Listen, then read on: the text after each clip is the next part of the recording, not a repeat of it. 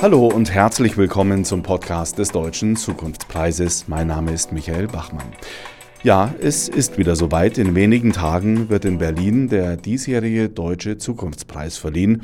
Covid-19 bedingt wird das alles ein bisschen weniger glamourös stattfinden können als normalerweise, aber der Deutsche Zukunftspreis hebt in diesem Jahr ganz besonders die Bedeutung der Wissenschaft für die Gesellschaft hervor. Das hat übrigens auch Dr. Oliver Schmolke, Abteilungsleiter im Bundespräsidialamt, bei der Vorstellung der Nominierten betont. Hören wir mal rein. Mit der Wissenschaft verbindet sich Hoffnung. Hoffnung darauf, dass die Pandemie zu besiegen ist. Die Wissenschaft ist auch ein Gegenmittel gegen Mythenbildung, gegen Verschwörungslegenden, die in komplexen und angstbesetzten gesellschaftlichen Lagen immer Konjunktur haben.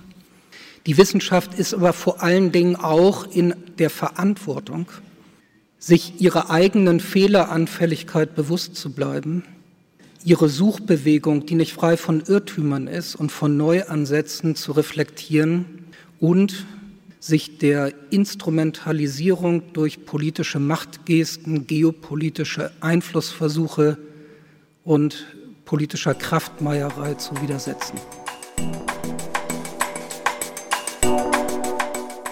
Trotz Covid-19 geht das Suchen nach Innovation in der Wissenschaft und Forschung unablässig weiter und so haben wir auch in diesem Jahr drei für den Deutschen Zukunftspreis nominierte Teams, die die Jury aus den verschiedenen Einreichungen ausgewählt hat und die wir Ihnen jetzt in den nächsten Minuten kurz vorstellen möchten. Die Jury wird sich übrigens erst am Tag der Preisverleihung, das ist in diesem Jahr der 25. November, für eines der Teams entscheiden. Es ist also noch alles offen. Entscheiden Sie selbst, welches Projekt bzw. wer Ihr Favorit für den Preis des Bundespräsidenten für Technik und Innovation wäre. Und damit kommen wir zu Team 1. Chip-Technologie. Das war in der Vergangenheit die Domäne von Nordamerika und Asien. Doch das hat sich zuletzt etwas geändert. Denn deutsche Innovatoren sorgen hier derzeit kräftig für Schwung in diesem hart umkämpften Markt. Hier ist Team 1 mit Dr. Peter Kürz, Dr. Michael Kösters und Dr. Sergi Julin.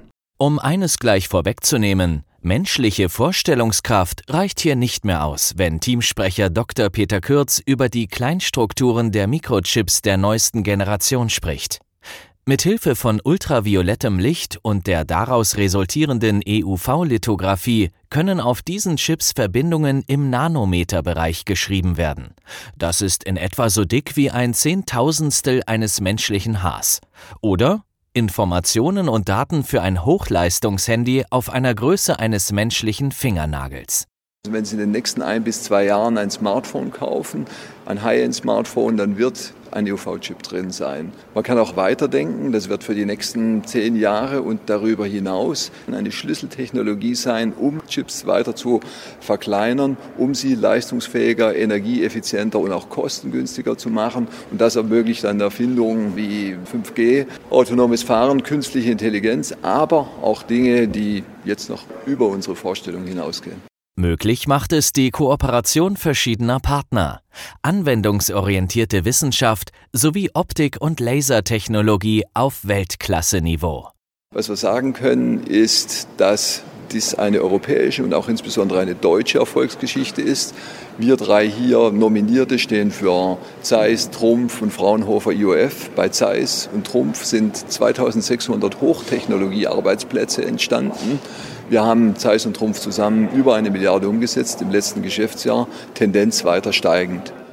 Deutschland wird bei der Entwicklung dieser neuen Chip-Generation dank Team 1, so viel ist heute schon sicher, die Nase ganz weit vorn haben.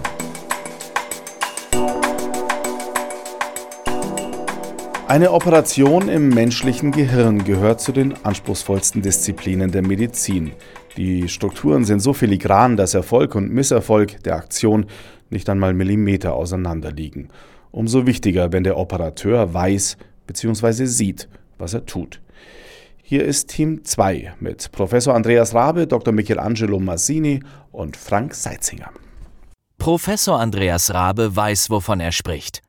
Als Neurochirurg hat er tausendfach diese Millimeterentscheidungen getroffen, Aneurysmen entfernt oder Gehirntumore operiert, musste sich zurechtfinden in kleinsten Strukturen, häufig ohne die Konsequenzen genau zu übersehen. Chirurgen haben oft das Problem, dass sie nicht in Gewebe hineinschauen können. Wir können also oft Strukturen nicht sehen, die einmal überdeckt sind, zum anderen aber auch Funktionsstrukturen, Nervengefäße, die einfach erhalten werden müssen bei der Operation. Daher entwickelte Rabe gemeinsam mit seinen Teamkollegen von Carl Zeiss Meditech in den vergangenen Jahren die hybride Operationsplattform Kinevo, mit der Prozesse roboterbasiert deutlich besser visualisiert werden können. Mit dem Kinevo haben wir etwas geschaffen, das ist eine völlig neue Welt im Operationssaal ist. So wie vom normalen Telefon zum Smartphone mit den hilfreichen Funktionen ist es für uns der Sprung vom normalen Operationsmikroskop hin zu einer Technologieplattform erweiterbar mit vielen Funktionen. Wir haben dort Fluoreszenztechnologien, um hineinzuschauen in Gewebe, hier durchzuschauen, Blutfluss zu sehen, Tumore zu sehen. Wir bekommen Assistenzen durch den Roboter. Wir können ergonomischer arbeiten und für den Patienten ein besseres Ergebnis zu erzielen. Kürzere Operationszeiten sowie eine schnellere Genesung der Patienten sind die Folge.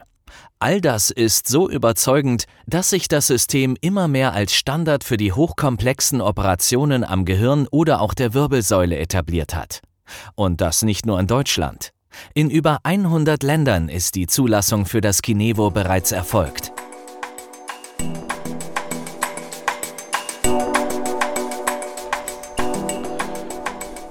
Bei der Zielsetzung, den CO2-Ausstoß in den kommenden Jahren dramatisch zu reduzieren, da kommt der Bauindustrie eine entscheidende Bedeutung zu.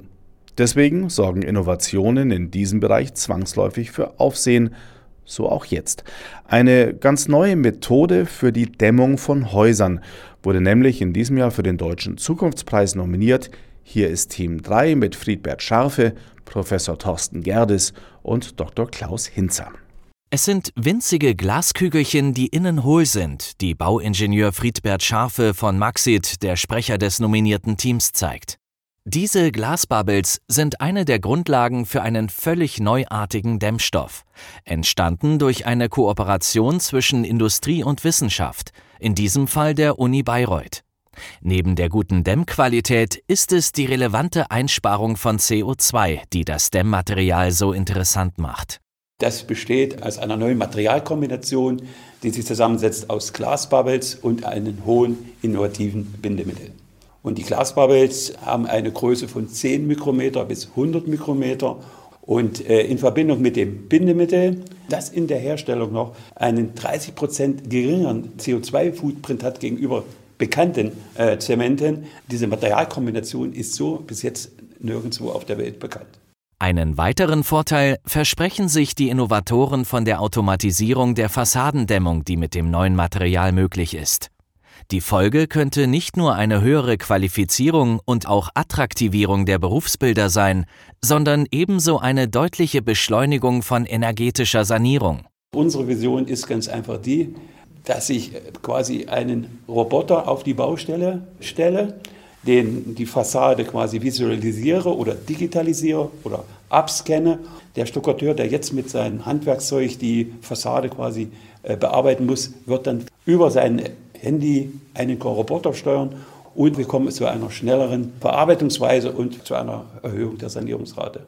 Um die Klimaziele erreichen zu können, wird die Dynamik in diesem Markt in den kommenden Jahren zunehmen.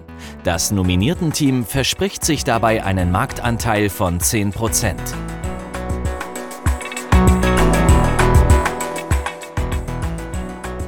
Ja, das sind sie also, die Nominierten für den Deutschen Zukunftspreis 2020. Wenn Sie mehr Informationen dazu haben möchten, dann kann ich Ihnen vor allem die Webseite des Deutschen Zukunftspreises ans Herz legen. Dort finden Sie nämlich ausführliche Informationen über jedes einzelne Projekt, die Lebensläufe der Nominierten und auch Videos. Also reinklicken lohnt sich unter www.deutscher-zukunftspreis.de. Und dort gibt es dann übrigens auch am 25.11. ab 18 Uhr den Livestream von der Veranstaltung mit Bundespräsident Frank-Walter Steinmeier. Alternativ können Sie die Sendung auch am Abend im ZDF ansehen, nämlich ab 22.45 Uhr.